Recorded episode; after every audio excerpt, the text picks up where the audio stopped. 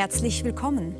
Die Kirchen bleiben zwar zunehmend leer. Zu Hochzeiten, zu Trauerfeiern und zu Weihnachten drängen sich aber nach wie vor viele in die Bänke.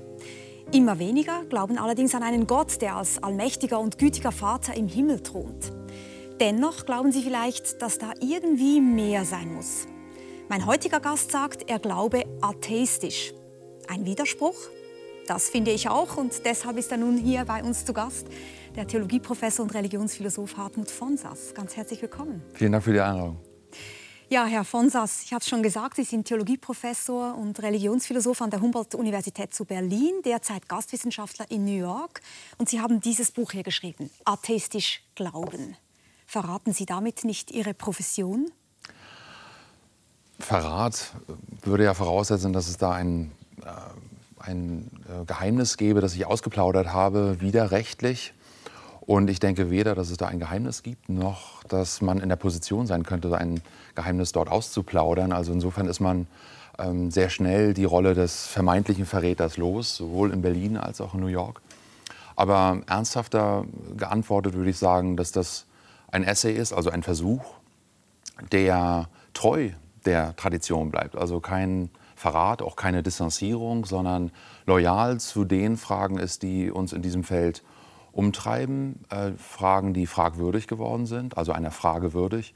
Und ich wollte mit diesem Text diesen Fragen noch einmal nachgehen und mich denen aussetzen. Mhm und eigentlich auch Fragen, die immer schon fragwürdig waren. Oder in der Theologie gab es ja immer auch die Tradition derjenigen, die ja. eben um Gott gekreist sind und nicht wussten, wie dieser Gott zu fassen sei.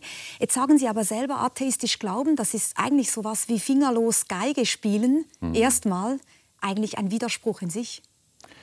Scheinbar, also ich lade ja sozusagen die Leserinnen und Leser in dem Text ein, ein bisschen grammatische Arbeit äh, mitzumachen. Und dabei ist auffällig, dass atheistisch Glauben oder fingerlos äh, Geige spielen oder andere Ausdrücke so funktionieren, dass wir ein Tätigkeitswort haben, spielen oder glauben. Und diese Tätigkeit wird durch einen Adverb, eine adverbiale Bestimmung ähm, äh, genauer charakterisiert, qualifiziert, näher bestimmt. Und also so, so wie schnell laufen zum Beispiel. Genau, schnell ist also eine adverbiale Bestimmung, die mhm. genauer sagt, was wir da eigentlich tun, wenn wir laufen. Und genauso funktioniert dieser Titel eben auch. Und dann entsteht eine ganz interessante Situation aus dem vermeintlichen Widerspruch zwischen zwei Konzepten, einerseits Glauben, andererseits Atheismus, die sich also im vermeintlichen Widerspruch miteinander befinden, äh, wird dann die Möglichkeit, es geht da um Möglichkeiten, ähm, den Glauben durch seinen Antagonisten zu bestimmen, genauer zu verstehen, was es mit dem Glauben auf sich hat. Das drückt sich in diesem Titel aus. Und dem werden wir jetzt auch nachgehen, wie genau Sie glauben. Erstmal kann man ja festhalten, Atheismus, so breit verstanden, meint so etwas wie es gibt keinen Gott. Wie kann man denn an etwas glauben, was es nicht gibt? Ja, also es gibt also alle möglichen Schattierungen des Atheismus, sowohl in verschiedenen Formen, die wir heute vorfinden, als auch in der Geschichte des Atheismus. Die spielen jetzt für mich keine so große Rolle. Erst einmal ist wichtig zu fragen, was eigentlich der Atheismus genau verneint.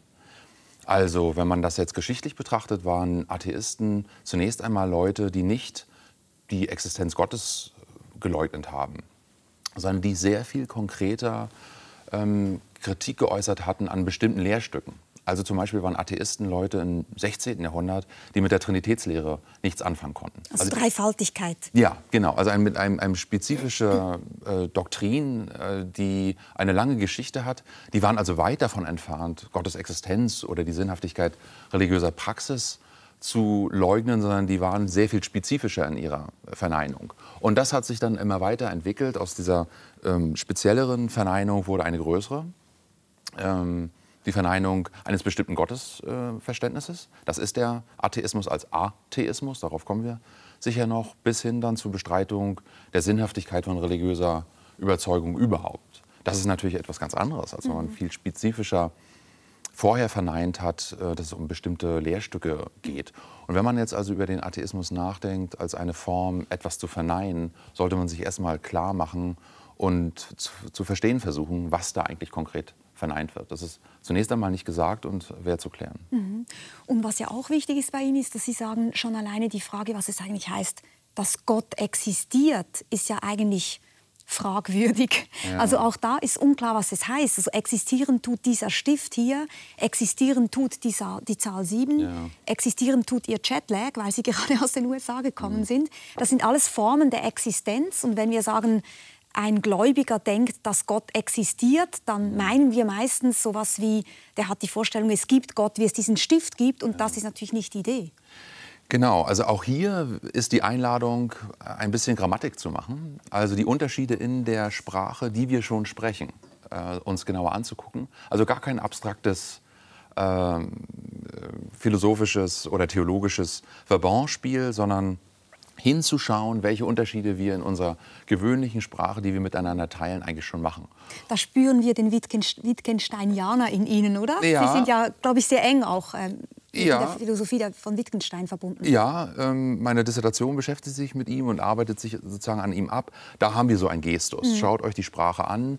Sie ist sowohl das, was uns verhext, wie Wittgenstein einmal sagt, als auch das Heilmittel, um mit diesen ähm, Verwirrungen und Irrungen äh, wieder umzugehen. Also Problem und Heilmittel ähm, in einem. Und das lässt sich sozusagen auf unsere Fragen jetzt der Existenz anwenden.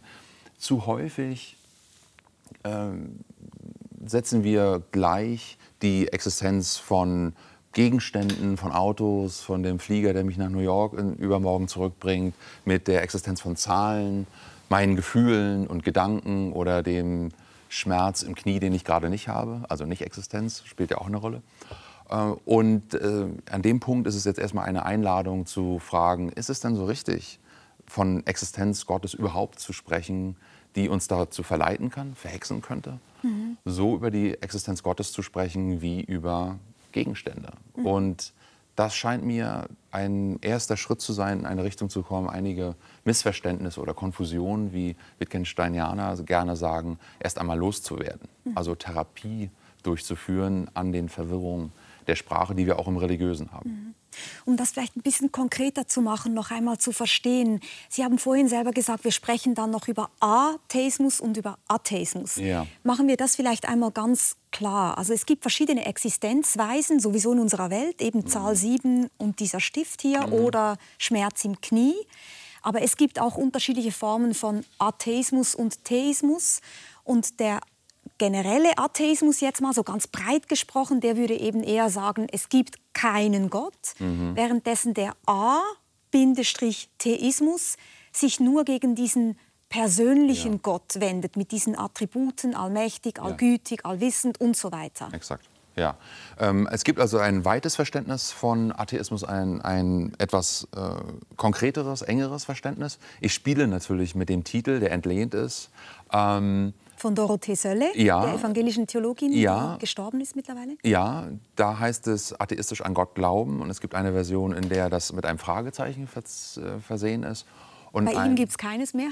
Äh, bei mir ist das weggelassen. Also kurz zu Sölle. Bei, bei Sölle ist es eben so, das sind also Texte aus den Ende der 60er Jahre, also ein sehr spezifisches historisches Kolorit. Und ähm, die Aufsatzsammlung heißt Atheistisch an Gott glauben. Und darin ist ein Aufsatz, ein Titeltrack, könnte man sagen, wenn man das mit einem Album vergleicht. Ähm, der hat den gleichen Titel, aber mit einem Fragezeichen. Und der Aufsatztitel ist ohne das Fragezeichen. Das ist eigentlich eine ganz interessante Beobachtung zunächst einmal. Äh, dann trennen sich sehr bald die Wege zwischen dem, was Sölle wollte und dem, was ich beabsichtige. Zurück zum Atheismus. Ähm, also es ist richtig, es gibt äh, da sehr, sehr unterschiedliche Schattierungen dessen, was wir da verstehen können mit der Geste der Verneinung, also dass der Atheismus gegen den Glauben eingestellt ist, die Existenz Gottes verneint und dergleichen mehr. Damit spiele ich natürlich. Äh, ich will sozusagen ihm das oder ihr, der Atheistin, den, äh, diese, diesen, diese Qualifikation sozusagen wegnehmen und in das äh, Lager des, des Glaubens zuschlagen. Und mit dieser Ambivalenz spiele ich natürlich im, im Titel, aber sie ist auch ganz ernst gemeint. Und dann gibt es eben zwei Seiten, eine konstruktive und eine kritische. Und wenn wir jetzt uns erstmal die kritische Seite angucken, dann ist es tatsächlich der Atheismus. Und auch hier Grammatik. A ist ja erst einmal eine Verneinung. Es wird mhm. also dabei der Theismus ver, äh, verneint, genauso wie tonal oder atonale Musik. Das ist also eine Form der Verneinung. Oder Und, amoralisch, meint genau. ja nicht unmoralisch, sondern amoralisch heißt, ja. etwas ist nicht Gegenstand des Bereichs der Moral zum Beispiel. Ja, also es ist erstmal eine Verneinungsform, deshalb ähm, die kritische Seite des Atheismus. Und der Theismus ist eine sehr wirkmächtige Ansicht innerhalb der Theologie. Äh, Sie hatten es gesagt, äh, damit ist ein bestimmtes Gottesbild verbunden, eines meistens äh, körperlos gedachten Geistes mit bestimmten Eigenschaften, Eigenschaften, die Menschen auch zukommen. Hm. Wir wissen etwas, er oder sie oder es weiß alles, Allwissenheit. Wir sind gut oder schlecht, jedenfalls irgendwo im Spektrum dazwischen. Gott ist aber allgütig. Das heißt also, alle Eigenschaften werden ins Maximum gesteigert. Und das ist ein ähm, Gottesbild, vor allen Dingen ein personales Gottesbild, dass Gott äh, wie eine Person handelt. Wie ein Vater, zu dem man beten ja. kann und so ja. weiter, der zu uns schaut. Genau, der intervenieren kann vor allen Dingen, mhm. also die, die, Problematik des Handelns Gottes oder der Intervention Gottes in den Weltenlauf. All das ist damit verbunden. Und dagegen richtet sich das, weil, also eine atheistische Theologie in ihrer kritischen Form, denn sie verneint, dass diese Form der Theologie oder des Gottesbildes noch möglich ist. Mhm. Äh, und was ich gerne hinzufügen möchte, ist, dass eine atheistische Theologie als ein Programm, ein tentatives, ein zaghaftes Programm, ja, das etwas versucht, äh, in der genannten Treue zu dieser Tradition ähm, nicht nur sagt, so könnte es sein und das ist sozusagen jetzt eine Schwundstufe des Theologischen oder dessen, was wir uns noch religiös leisten könnten, ja, ähm, der kleinste gemeinsame Nenner. Nee, die These ist, mehr geht nicht. Mhm. Es ist eine Maximalposition, und ich habe die Vermutung, das wäre dann sozusagen an verschiedenen Punkten zu zeigen, ähm, dass sobald man stärkere Beweislasten übernimmt, mehr möchte, es sehr, sehr schwierig wird für die andere Seite, die mit einer atheistischen äh, Theologie unzufrieden ist und sagt, ja, das ist doch nicht genug, ähm, religiöse Leute wollen doch mehr. Mhm. Und dann ist die Frage, was hier eigentlich mehr heißt. Also ein grundbescheidener Ansatz auch. Mhm. Man kann sagen, eben in dieser Tradition auch von Sölle, vielleicht mal ganz grob mhm. gesprochen, diese atheistische Theologie, die Sie vertreten. Und vielleicht, um das jetzt mal deutlicher zu füllen, was das eigentlich heißt, ähm, nehmen wir eine Zeichnung, die in Ihrem Buch auch vorkommt. Siebenjähriger Oskar hat das gemacht. Wer ist der siebenjährige Oskar? Nachbarsjunge oder? Ähm, Oskar ist ein äh, guter Freund von mir, der ähm, von einer Freundin von mir der Sohn ist. Mittlerweile ist er neun. Gestern habe ich noch abends mit ihm gespielt und ähm, habe ihm gesagt, dass jetzt seine Zeichnung gezeigt wird. Und also grüße, Grüße, ihn von hier Grüße und er freut an, an Oskar. Ja. genau, diese Zeichnung ist auch in Ihrem Buch. Wir sehen hier drei Figuren vor einem Bild. Und was hat das nun zu tun mit dem Glauben an Gott? Ja, ich habe ihn also gebeten, eine Zeichnung zu, ähm, zu malen, die drei Leute zeigt vor einem Bild. Und die Idee, die ich am Anfang des äh, Essays dann versuche auszubuchstabieren, anhand dieses piktoralen Prologs, wie es heißt, also ein, ein Bild, was den Einstieg erleichtern soll. Die Grundidee dabei ist eigentlich eine ganz einfache, dass wir drei Personen haben, die man unterschiedlich beschreiben kann. Also bei mir sind das dann äh, eine Chemikerin, ein Kunstliebhaber und ein Kunstmakler, der für Sotheby's arbeitet.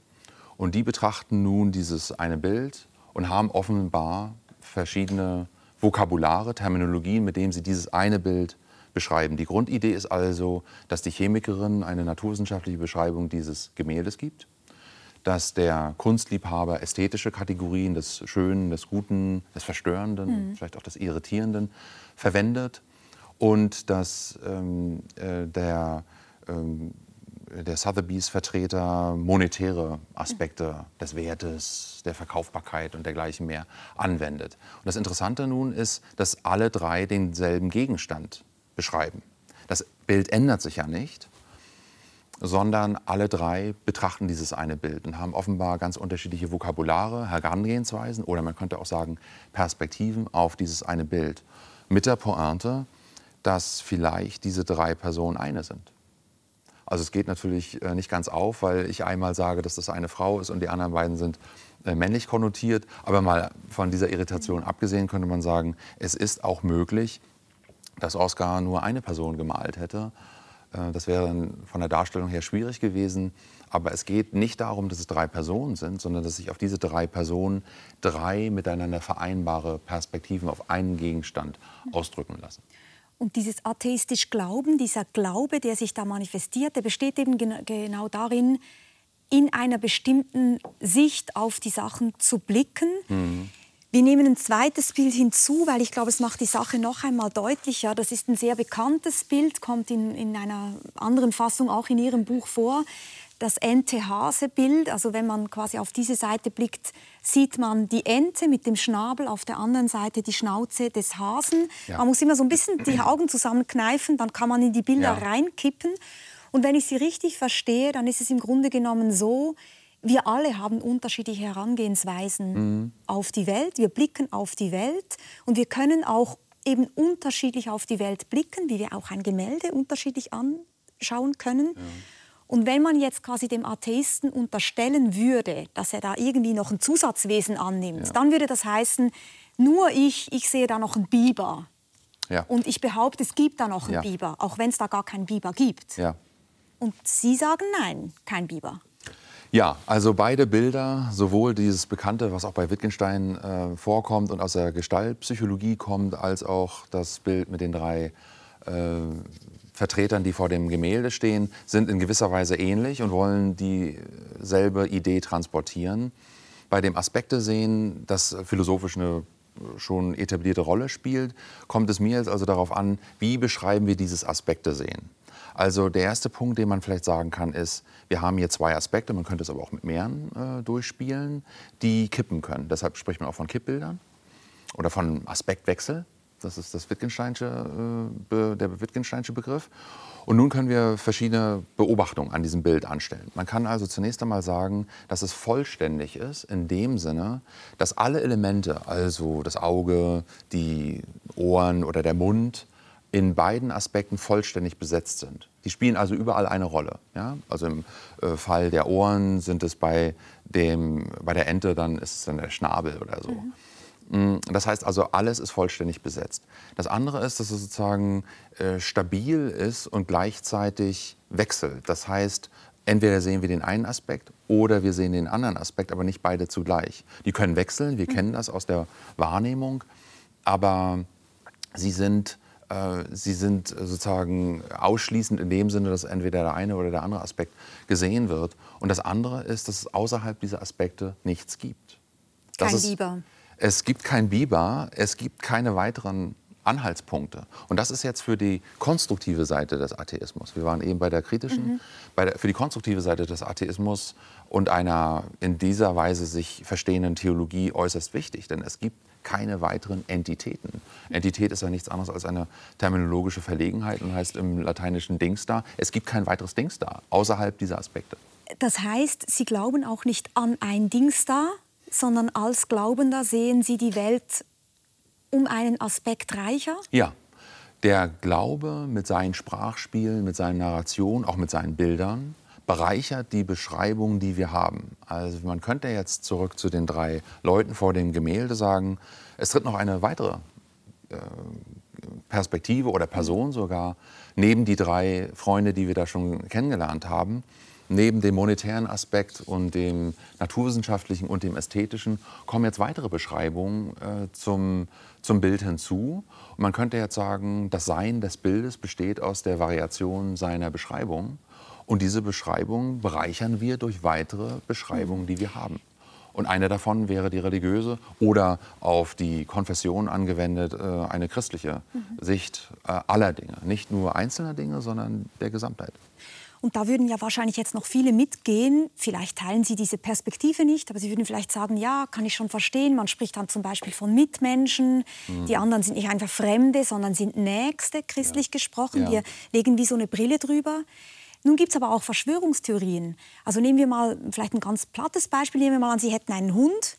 Für Sie, Sie sehen den Aspekt in dem Hund mein Liebling. Mhm. Ich bin vielleicht Ihre Nachbarin, Ihr Hund bellt, ich sehe in Ihrem Hund einen Kläffer. Mhm. Nehmen wir einen weiteren Nachbarn, der sieht darin einen Teufel, der glaubt an eine Verschwörungstheorie. Alle Hunde sind eigentlich Reinkarnationen des Bösen. Mhm.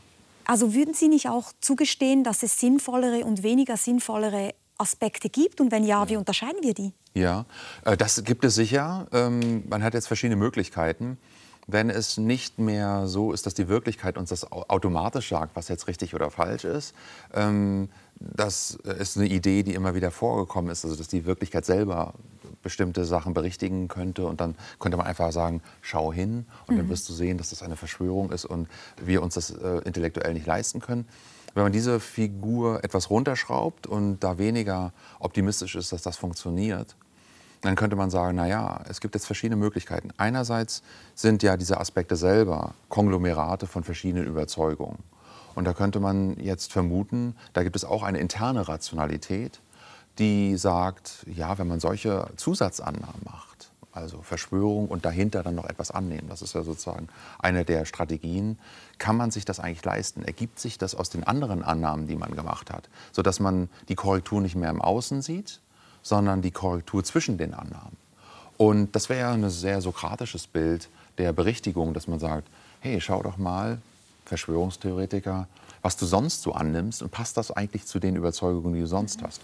Und die Vermutung ist natürlich und in gewisser Weise auch die Erwartung in so einem Gespräch, dass es dann zu Problemen kommt. Das heißt nicht, dass man diese Leute überzeugt. Wir machen ständig diese Erfahrung, dass es da ein Punkt äh, angelangt, äh, äh, an dem man da nicht mehr weiterkommt. Aber es wäre eine Strategie zu sagen, hier gibt es Inkohärenzen, hier mhm. gibt es Spannungen, ähm, die für eine Berichtigung sprechen.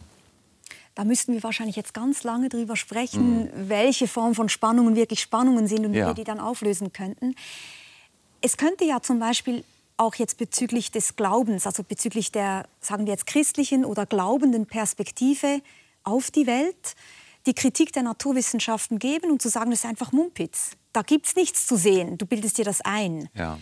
Und manchmal gibt es ja aber umgekehrt sozusagen diejenigen, die glauben, die sagen, nein, es ist umgekehrt. Ihr, die nur naturwissenschaftlich blickt, ihr habt Lücken. Ihr könnt ja. zum Beispiel nicht erklären, wie überhaupt Leben entstanden ist. Wir haben Darwins ja. Schöpfungs-, äh, Evolutionstheorie, nicht Schöpfungstheorie, Evolutionstheorie, die kann viel erklären, aber der der Ursprung, der fehlt. Oder was war vor dem Urknall? Ja. Und da gibt es einen Kollegen von Ihnen aus Berlin, Holm Tetens, ein Philosoph, der ein, ein, eigentlich ein, ein radikal analytischer Philosoph war, war auch mal hier zu Gast, der auch jetzt eine Theologie eigentlich vorgelegt hat mhm.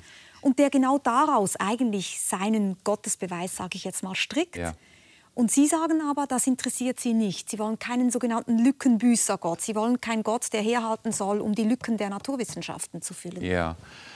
Ja, Holm-Tetens kenne ich gut. Wir haben über den Text, den Sie da ansprechen, äh, auch ausführlich gesprochen. Und äh, die Position, die ich vertrete, ist sicher eine, die äh, gegen genau dieses Gottesbild anschreibt. Denn Holm-Tetens ist ein Vertreter eines Theismus. Das ist genau das die Position, die ich nicht vertreten möchte. Also es gibt diesen Gott, es gibt den Biber sozusagen. Es gibt, ja, also auf dieses, auf dieses Bild, auf dieses Szenario angewendet, es gibt ein Außen. Es gibt mehr als diesen Aspekt äh, Pluralismus, es gibt mehr als einfache Beschreibung, sondern es gibt eine Superbeschreibung, die wir verwenden können, um auch Erklärungsansprüche äh, äh, zu übernehmen mit Blick auf die Entstehung der Welt. Bei Holm-Tetens und auch anderen ist das eigentlich nicht das Motiv, sondern da ist das Motiv, dass wir ein, eine personale Instanz brauchen, die für Gerechtigkeit sorgt. Und dadurch, dass innerhalb der Welt keine Gerechtigkeit herrscht und auch nicht die Hoffnung, dass wir das äh, hinbekommen, miteinander in ein äh, gerechtes äh, Miteinander zu finden, braucht es eine Instanz, die den Marginalisierten, den Unterdrückten, den, den Unrecht widerfahren ist, in einem transzendentalen Akt Versöhnung und Gerechtigkeit widerfährt. Das ist das Argument bei Holm-Tetens und auch anderen. Es geht also nicht so sehr um diese Erklärungsschiene, die sonst bei Atheisten äh, oder Theisten eine Rolle spielt. Die Religion müsste doch erklären, warum die Dinge so sind, wie sie sind. Aus meiner Sicht ist das äh, gar nicht die Aufgabe der Religion, aber dazu vielleicht gleich mehr. Bei der anderen Position äh, oder bei Holm-Tehns ist es eher so, dass es um Gerechtigkeitsideen gibt. Mhm. Die natürlich schwer aufrechtzuerhalten ist. Dorothee mhm. Sölle, die wir schon anges äh, angesprochen haben, sagt eigentlich, spätestens mit Auschwitz ist Gott tot gewesen und deswegen ja. wendet sie sich genau gegen diesen Theismus, also gegen die Vorstellung, dass es einen personalen Gott gibt, der Exakt. da über uns thront. Exakt. Also die Position des Theismus, um es ganz konkret zu machen, hat also dadurch zwei große Probleme. Das erste Problem ist, dass sie sich mit den Naturwissenschaften oder überhaupt mit den Wissenschaften äh, in Konflikt begibt. Denn wenn man Theist ist, sagt man, dass man eine Supertheorie hat, um es jetzt sehr salopp auszudrücken, die sagt, wie das So-Sein und Dasein der Welt zu erklären ist. Man kann dann immer noch sagen, dass im Rahmen der Theologie und eines bestimmten Gottesbegriffs, eines theistischen, äh, die, die Naturwissenschaften ihren Ort haben. Mhm. Ja, die werden dann sozusagen eingebaut. Aber trotzdem gibt es natürlich einen Konflikt der Erklärungsansprüche. Meine Antwort darauf wäre, das ist ungefähr so, als wenn man Schach spielen möchte mit Mau-Mau-Regeln. Das kann nicht gut gehen und das wissen wir. Das sind zwei unterschiedliche Regeln oder Regelwerke und zwei unterschiedliche Spiele, die wir nicht miteinander verwechseln sollten. In der Naturwissenschaft geht es um Warum-Fragen. Die klären diese Fragen, wie die Dinge entstanden sind. Dafür haben wir gute Theorien. Äh, und wenn wir sie nicht haben, sollten wir sie dort suchen. Und wenn wir sie dort nicht finden, werden wir sie sonst auch nicht finden. Und die Theologie hat da auch nichts zu suchen. Ähm, damit hat man diese ganze Debatte Religion und Wissenschaft erstmal draußen. Da gibt es viele Forschungsprojekte dazu, mhm. wie man das vereinigt. Aus meiner Sicht ist das äh, genau die Perpetuierung, die Wiederholung dieses alten Fehlers. Und dann haben wir das zweite Problem, nämlich das Problem des Bösen, dass man sich einhandelt, wenn man theistisch denkt. Wie kann es sein, dass Gott allmächtig und allgütig ist und dann aber nicht interveniert hat, was er tun müsste und könnte, wenn man Theistin oder Theist ist? Und dieses Problem lässt sich nicht auflösen. Und wenn man unauflösbare Probleme hat, das ist bei Ptolemätens und anderen Theisten der Fall, sollte man als guter analytischer Philosoph zurückgehen zu den Prämissen und äh, sich fragen, wie ist es eigentlich dazu gekommen, dass es dieses Paradox und diesen nicht auflösbaren Widerspruch gibt? Und ich lade dazu ein, zurückzugehen und die Prämissen sich noch einmal anzuschauen. Da sind wir eigentlich auch bei Immanuel Kant, der über das Theodizee-Problem, also das Problem der Rechtfertigung mhm. Gottes äh, angesichts der Tatsache, ja. dass es das Böse gibt und ja. dieser Gott offenbar nicht interveniert, auch gesagt hat, der Mensch beginnt zu vernünfteln, wenn er da versucht, irgendwie mhm. sich einzumischen. Aber wir wollen jetzt hier nicht über das Böse sprechen, das ist genau das Problem des Theismus natürlich, sondern ja. bei Ihrer Perspektive bleiben, weil Sie ja eben kein Theist sind, Sie sind eben ein A-Theist, wollen den Glauben aber retten. Gehen wir zurück zu dieser Aspekte-Theorie. Ja. Meine Frage an Sie ist in diesem Zusammenhang, verändert das eigentlich etwas bezüglich ethischer Fragen? Also man könnte ja zum Beispiel sagen, nehmen wir die Natur. Wir können die Natur auch ökonomisch betrachten, als eine Ressource. Wir ja. können sie naturwissenschaftlich betrachten und fragen, wie sind, keine Ahnung, die Pilze und die Moose und die Bäume entstanden. Aber wir können sie auch christlich betrachten. Und dann mhm. sprechen wir von der Schöpfung. Ja. Verändert das etwas für Sie? Ich denke, dass das etwas Fundamentales verändert. Die Grundidee ist ja, wieder zurück zu dem Aspekte sehen oder den, den Bildern, es wird eine neue Beschreibung von allem gegeben. Also von buchstäblich allem. Auch von der Beschreibung selber. Die muss ja darin auch vorkommen. Und um es etwas konkreter zu machen, ein Beispiel haben Sie genannt. Im Außenverhältnis wird der Natur-Kausalzusammenhang äh, oder das, was wir Umwelt nennen, im Sozialen oder in, im Kausalen, ähm, als Gottes gute Schöpfung bezeichnet. Im Fremdverhältnis, also in meinem Miteinander mit anderen Menschen äh, oder auch anderen Tieren, also allen Animals, äh, sprechen wir von Nächsten. Nicht nur von meinem Kollegen oder der Nachbarin oder dergleichen mehr, sondern es sind die Nächsten. Also nicht die Fernsten, sondern die Nächsten. Die werden also rangeholt. Und das Gleiche gilt nicht nur für das Weltverhältnis und für das Fremdverhältnis, sondern auch für das Selbstverhältnis. Ich selber muss mich anders und neu beschreiben, nicht nur als äh, gescheiterter Fußballstar oder viel, Vielpfleger, äh, ja, gescheitert auf jeden Fall, ähm, sondern als, um es ganz äh, dogmatisch und klassisch theologisch zu sagen, als gerechtfertigter Sünder. Äh, je nachdem, wie man das beschreibt. Mir kommt es jetzt erstmal nur darauf an, dass alles neu beschrieben wird. Und jetzt ist die Frage, um auf das Ethische zu kommen, haben diese Neubeschreibungen selber einen ethischen Wert oder eine Valenz? Ändert sich da etwas? Und ich würde sagen, unbedingt. Also wenn man jetzt diese Beispiele durchgeht, könnte man sagen, man kann nicht etwas als Schöpfung bezeichnen und sich dann für sie nicht einsetzen, wenn man mhm. weiß, dass es eine Kluft gibt zwischen Sein und Sollen. Interessant ist ja, dass Bruno Latour, der großartige Soziologe und Philosoph, leider im Oktober verstorben, ja. immer wieder auf diesen Aspekt jetzt genau ähm, hingewiesen ja. hat in seinem letzten großen Gespräch, was man noch äh, nachsehen kann von Arte. Nicolas Truand hat ihn interviewt.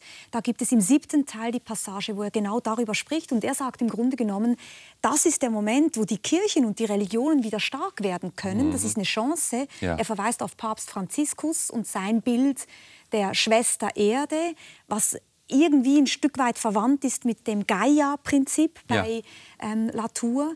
Und er hat wirklich diese Idee, die Welt als Schöpfung zu sehen oder als mhm. Schwester mhm. Erde zu sehen, das ist eigentlich, ähm, eigentlich die Neuerfindung der Ökologie und die lang ersehnte Revolution, die wir brauchen.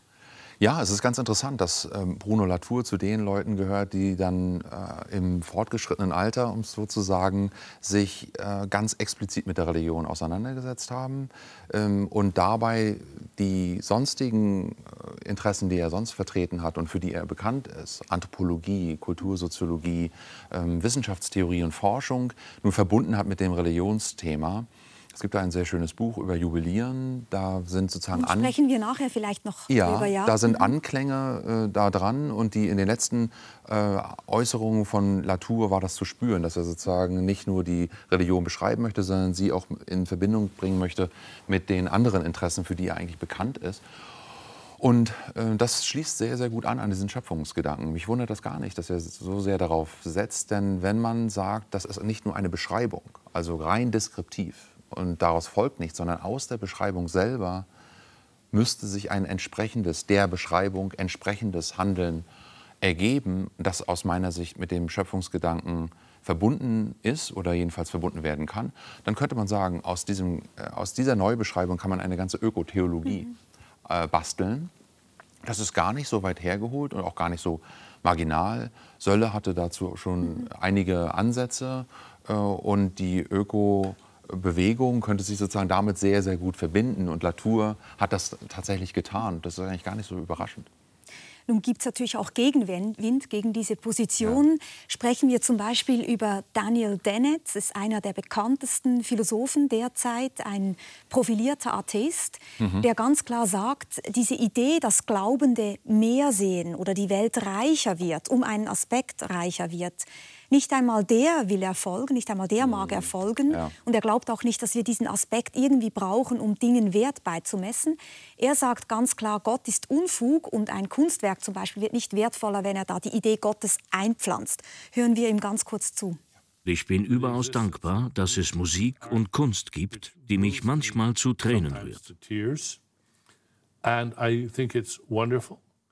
Das finde ich wunderbar.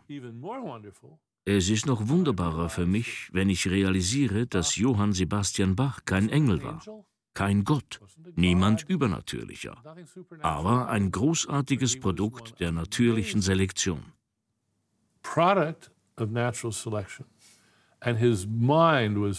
Und sein Geist war wunderbar ausgestattet mit Werkzeugen kultureller Selektion. Daraus entstanden Werke, die umwerfend schön sind und die ganze Menschheit berühren. Das ist gut genug für mich. Gut genug für Sie? Also zunächst mal finde ich interessant, dass äh, Dennett und viele andere äh, der Kunst und der, äh, dieser Art von Artikulation alles Mögliche zusprechen und da sehr, sehr frei und offen sind und liberal. Aber wenn es um das Religionsthema geht, plötzlich zumachen. Ähm, das, scheint mir, das scheint mir überhaupt gar nicht selbstverständlich zu sein. Und aus meiner Sicht ist es so, dass Dennett ein äh, theistisches Gottesbild schon annimmt und ich eigentlich in der Kritik mit ihm in einem Boot sitze.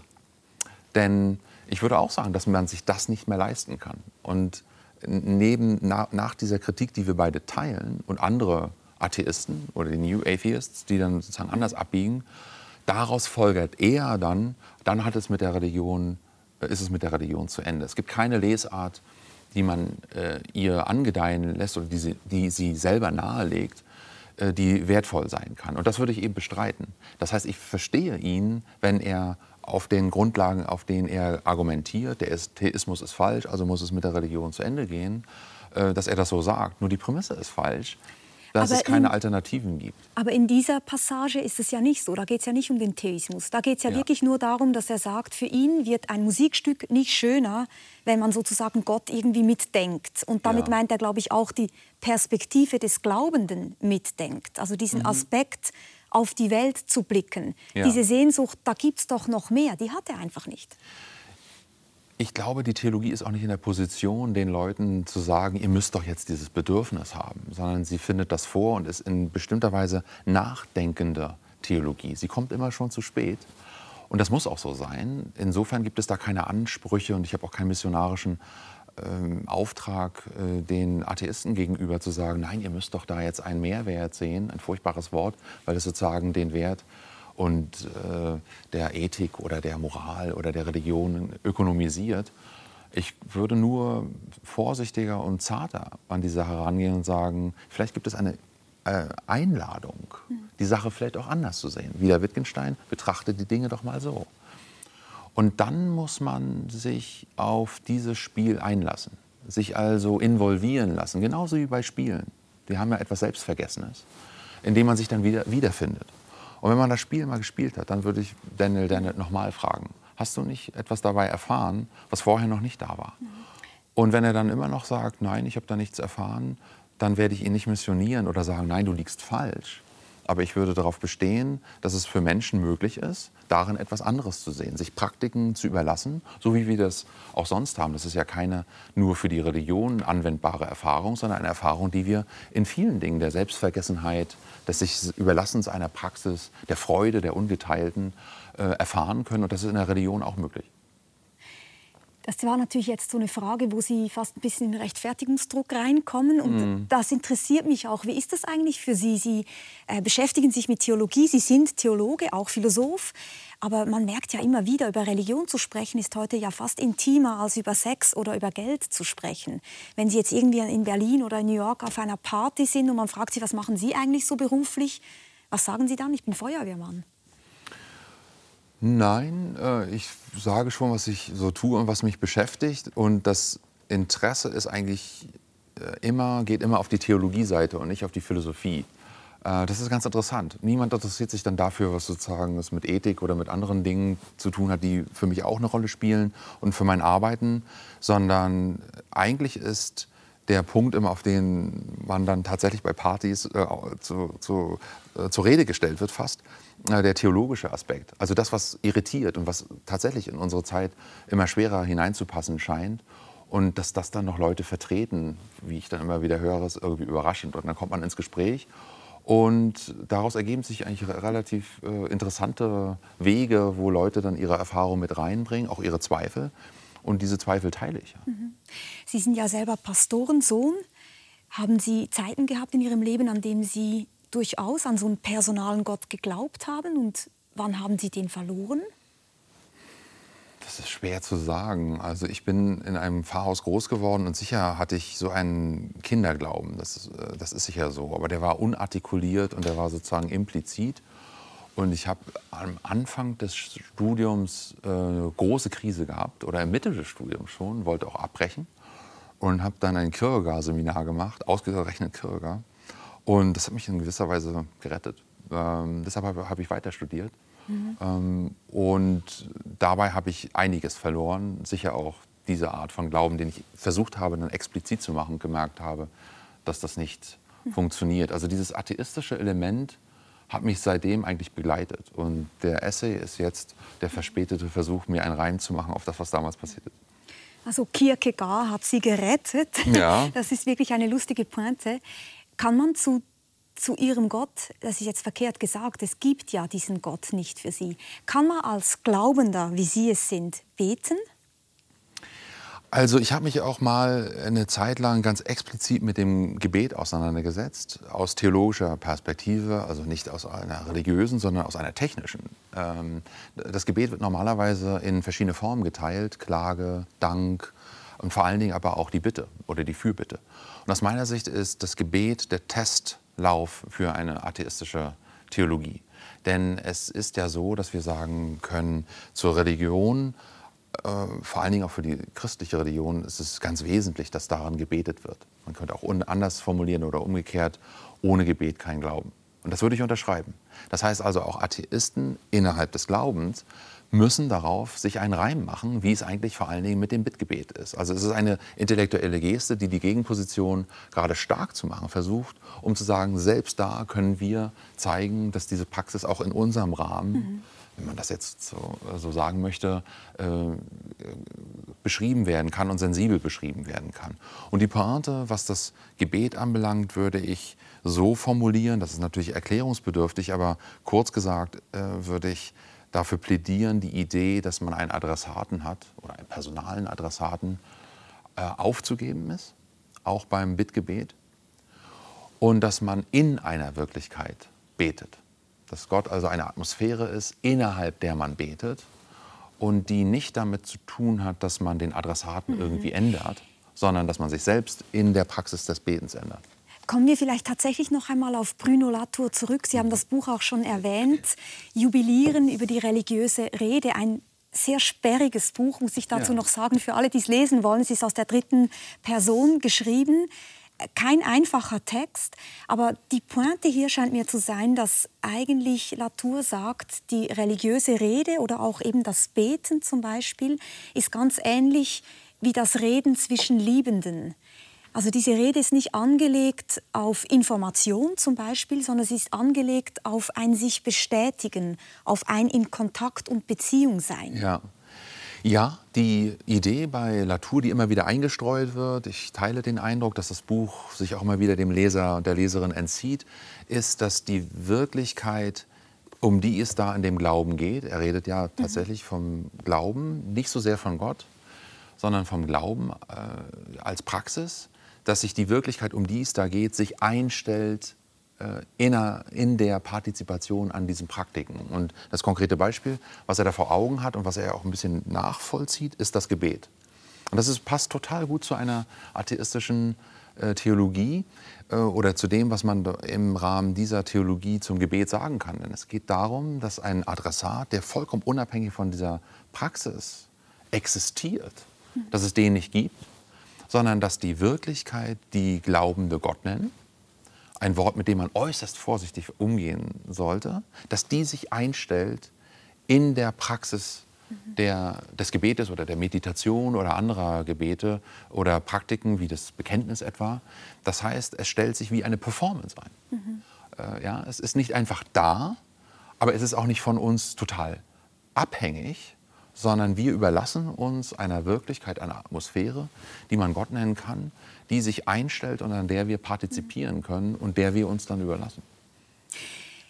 Machen wir noch einen Schritt hin zu, sagen wir jetzt mal, vielleicht der politischen oder gesellschaftlichen Bedeutung von Religion und kommen auf Tim Crane zu sprechen. Tim Crane ist selber Atheist, er ist Philosoph, Religionsphilosoph, hat ein Buch geschrieben über die Bedeutung des Glaubens, meiner Meinung nach eines der ganz, ganz großartigen Bücher, wenn man Atheismus verstehen will. Und er grenzt sich eben genau ab von solchen Leuten wie Daniel Dennett zum Beispiel. Er sagt, die meisten Atheisten werden eigentlich den Glaubenden nicht gerecht. Die haben eben so eine sehr banale, platte Idee von Gott und schieben den Glaubenden unter. Ihr glaubt ja da an den alten, weißen, bärtigen Mann. Ja. Und er sagt, nein, wir müssen das Phänomen des Glaubens noch einmal genauer anschauen. Und er sieht eigentlich zwei Aspekte im Glauben. Einerseits diesen religiösen Impuls, würde ich jetzt mal sagen. Mhm. Über das haben wir jetzt schon ganz viel gesprochen. Also dieser Impuls in der Welt da draußen nicht einfach einen Teilchenhaufen, Moleküle und Atome ja. zu sehen, sondern ein geordnetes Ganzes, eben zum Beispiel eine Schöpfung, das ist dieser religiöse Impuls. Und dann gibt es aber auch so etwas wie Identifikation. Ja. Sich in eine Tradition stellen wollen, zu einer Gemeinschaft gehören wollen, gewisse Werte teilen wollen. Mhm. Ist es Ihnen zu wenig zu sagen, naja, man könnte den Glauben auch ganz darauf reduzieren und sagen, wir sind jetzt Kulturchristen zum Beispiel? Also es gibt ja die Idee, äh, dass sich sozusagen der, der christliche Glaube, da sind wir wieder bei Sölle, äh, sich in seiner Geschichte in das andere seiner selbst aufgelöst habe. Ja, das ist der ethische Aspekt des Christentums, wie Sölle beschreibt. Die Christentumsgeschichte ist nichts anderes als die Selbstauflösung des Glaubens in die Kultur hinein. Deshalb gab es eigentlich immer wieder, bei Crane ist das ganz ohne Bezüge zu Sölle auch zu spüren, dass der Glaube sozusagen in die anderen, um systemtheoretisch zu sagen, in die anderen Systeme hinein äh, wirkt. Und ähm, das ist, sicher, das ist sicher so. Ob das wünschenswert ist oder ob man dafür etwas tun kann, ist dann eine andere Frage. Dass es faktisch so ist, äh, ist, sicher, ist sicher so. Was jetzt Crane anbelangt und andere Leute, die etwas äh, stärker sympathisieren mit der christlichen Tradition, als das andere Atheisten tun, muss man auch wieder erst mal sagen, er hat natürlich Daniel Dennett äh, und andere New Atheists, wie Richard Dawkins, der sicher der bekannteste aus der Truppe ist. Die nennen sich ja die vier apokalyptischen Reiter. Es ist tatsächlich apokalyptisch, was sie sagen. Aber es ist eben ein sehr herkömmliches Gottesbild. Mhm. Und äh, es ist äh, dann ganz richtig aus meiner Sicht, dass Crane und andere sagen, gut, also diese Prämissen, äh, die, die teilen wir auch nicht, aber damit ist die Geschichte nicht vorbei. Und es ist ein Fehlschluss von Dennett und anderen zu sagen, okay, damit äh, hat es, äh, damit ist es jetzt sozusagen zu Ende, weil nämlich die Religion eine Affinität zur Gewalt hat oder weil sie in den Widerspruch mit den Naturwissenschaften ähm, gerät und diesen Kampf nicht gewinnen kann. Das ist ja alles schon eingestanden und damit ähm, äh, rennen die Atheisten, die sich so äußern, offene Türen ein. Und ich finde es gut, dass äh, Tim Crane sozusagen erste Schritte geht, wie man dann eine andere Wertschätzung der Religion äh, ausprobieren kann, die keine Abstriche macht in der Kritik an der Religion, die nötig ist. Die teile ich ja auch. Mhm. Trotzdem könnte man sich weiterhin ja eben fragen, was fehlt denn eigentlich, wenn wir alles aufgeben? Also auch, sagen wir jetzt mal, diese Identifikationsmomente. Ja. Und Sie kommen auf einen Text zu sprechen von Habermas in Ihrem Buch, der sich erinnert hat an das Begräbnis von Max Frisch. Und man muss dazu wissen, Max Frisch war sehr religionskritisch, sehr kirchenfern. Ja. Er hat sein Begräbnis minutiös vorgeplant. Ja. Er hat gesagt, das Begräbnis soll in einer Kirche stattfinden. Es soll eine Abdankung in einer Kirche geben, mhm. aber ohne Pfarrperson, ohne Segen Segen ohne Armen. Ja. Wir gucken ganz kurz Bilder dieses Tages an. Ja. Prominenz aus Politik und Kultur von Günter Grass über Regierungspräsident Hans Kürnzi bis zu Franz Hohler war es, die Max Frisch auf seinem letzten Weg in die Zürcher St. Peter-Kirche begleitete. Frisch selbst hatte den Ablauf der Trauerfeier festgelegt und sich Reden von Vertretern der Macht ebenso verbeten wie die Anwesenheit des Fernsehens in der Kirche oder das Amen am Schluss. Von Persönlichem sprachen seine Freunde stattdessen, von seiner Heiterkeit angesichts des Todes, die in der Klarheit seines Geistes begründet war. Der große Autor, dem die Kränze galten, wurde nach einer Stunde in einem einfachen Sarg aus unlackiertem Tannenholz von Beamten des städtischen Bestattungsamtes aus der Kirche getragen. Und auch was nun weiter geschieht, hat Frisch unmissverständlich klargemacht. Seine Asche, so hat Max Frisch es bestimmt, soll irgendwo verstreut werden. Ja, Habermas hat seinen Text, den er geschrieben hat, übertitelt mit Ein Bewusstsein von dem, was fehlt. Was fehlte denn für wen? Also der Text ist hochinteressant, weil äh, das wird man vielleicht sozusagen so Kontextualisierung sagen müssen. Ähm, Habermas jetzt zunächst einmal der große Philosoph ist, der aber mit äh, religiösen Fragen zunächst einmal wenig in Verbindung gebracht wird und äh, jetzt seit einigen Jahren in dieses Thema, spätestens seit 2001 mit dem äh, Text Glauben und Wissen, ähm, sich auseinandersetzt und ein, äh, eine Änderung seiner Position vielleicht vorgenommen hat. Aber das ist natürlich mhm. umstritten. Und der Text, auf den Sie jetzt anspielen, ein Bewusstsein von dem, was fehlt, ist ja eigentlich eine Symptomforschung. Also es wird nicht abstrakt gesagt, das und das fehlt oder das und das geht verloren, wenn die Religion ganz weg ist oder wie Sie sagen, wenn wir darauf einfach verzichten oder so, als ob, ob das eine Wahl wäre. Das könnte man ja auch fragen, ist das eigentlich eine Wahl, die wir so treffen können? Sondern das, was am Anfang dieses Textes jedenfalls äh, Habermas ja äh, uns dazu einlädt, ja fast, ist ein ganz zarter Text, der geht ganz zart los, ist, äh, schaut euch diese Szene an also dieses Begräbnis 1991 hier in Zürich. Und ich beschreibe euch jetzt mal, wie ich diese Szene selber als Atheist, der sehr sich distanziert äh, geäußert hat zur Religion, beschreibe. Und ich merke an mir selber, dass der Bild- und Sprachhaushalt der Religion, den man jetzt eigentlich dort anzapfen könnte, diese Beerdigung oder diese Bestattung ist ja im Raum der Kirche, hat das ja stattgefunden. Ähm, ich beschreibe euch jetzt mal, das, äh, was, was mir selber fehlt, was mir aufgefallen ist, wenn man auf diesen ganzen äh, Haushalt von Sprache, von Bildern, von Tradition, wie Tim Crane sagen würde, verzichtet. Das ist also eine Verzichtsanzeige. Mhm. Und das ist eigentlich sehr interessant, weil es eine sehr zarte, tentative äh, Form ist, zu zeigen, ja, hier steht etwas aus, hier geht etwas verloren, von dem wir noch nicht gefunden haben, es zu ersetzen. Und möglicherweise gibt es nichts. das an diese Stelle treten Das ist ja interessant, eben genau, was könnte ja. an die Stelle treten und tritt etwas an die Stelle. Lange Zeit hatte man ja den Eindruck, ja, die Frage des Glaubens, der Religion, die erledigt sich irgendwie von selbst. Noch mhm. 1980 waren ja. rund 90 Prozent der Schweizerinnen und Schweizer oder der Bürger äh, in diesem Land Mitglied der katholischen oder reformierten Kirche. Mhm. Heute sind es noch knapp 60 Prozent. Das heißt, die Zahl die geht auch dauernd weiter zurück. Und gleichzeitig sagen Sie, Sie interessieren sich für die Frage, ob es nicht so etwas gibt wie einen Energieerhaltungssatz im Bereich des Spirituellen oder Religiösen, weil die Leute mhm. glauben jetzt neuerdings vielleicht an Engel oder an die Anthroposophie oder ja. an die Energie im Tantra oder so. Ja, also der äh, religiöse Energieerhaltungssatz ähm, möchte eigentlich nur in einem metaphorischen äh, Weg beschreiben, dass es da offenbar ein Bedürfnis gibt. Ähm, wie das Bedürfnis zu beschreiben ist, ist äh, eine religionssoziologische mhm. und aber auch theologische Aufgabe. Und wir erleben, dass ähm, die Religion in ihrer institutionellen oder institutionalisierten Form äh, unter Druck gerät vor allen Dingen in Mitteleuropa. In anderen Bereichen ist das ganz, ganz anders. Also diese äh, herkömmliche Säkularisierungstheorie wäre also zu differenzieren, je nachdem, worüber wir reden. In den USA, wo ich gerade äh, lebe, sieht es noch mal ganz anders aus. Ja. Ähm, und das müsste man sozusagen erst einmal zur Kenntnis nehmen. Aber was äh, vielleicht äh, gesagt werden kann, ist, dass die Religion nur eine, selber nur eine Ausprägung dieser Energie ist.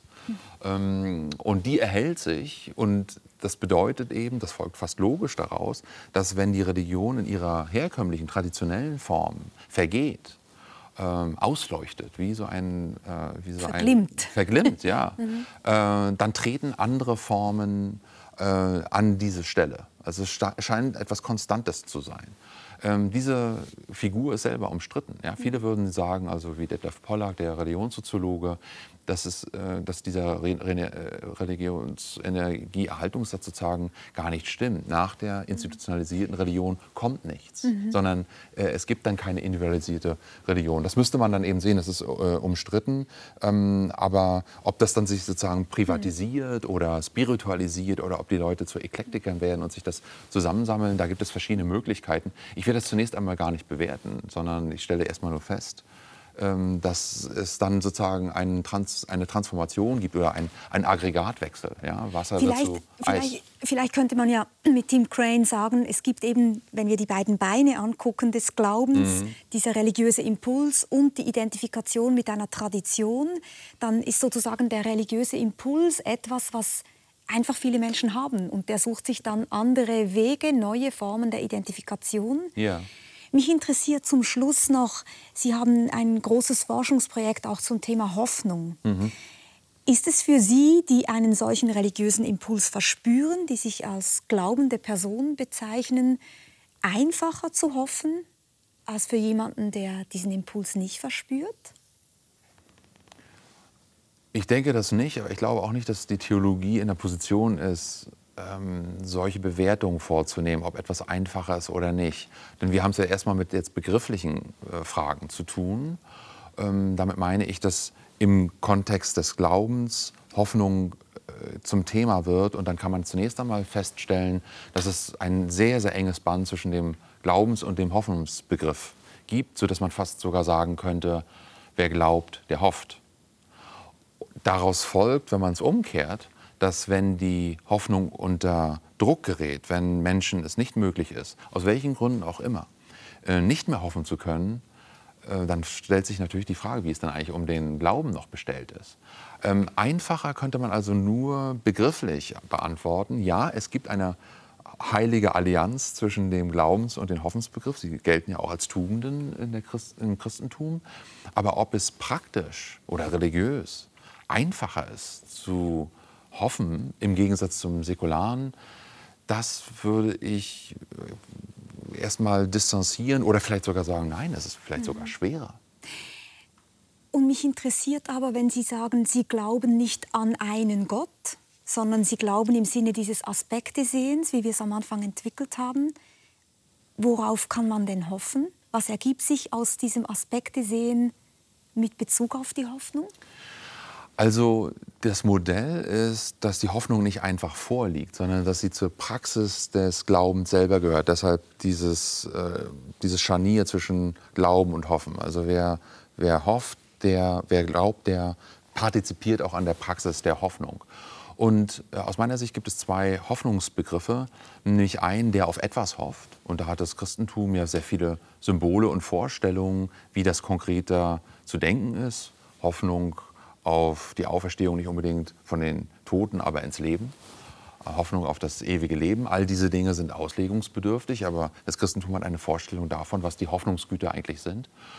Und andererseits dann eine Haltung der Hoffnung.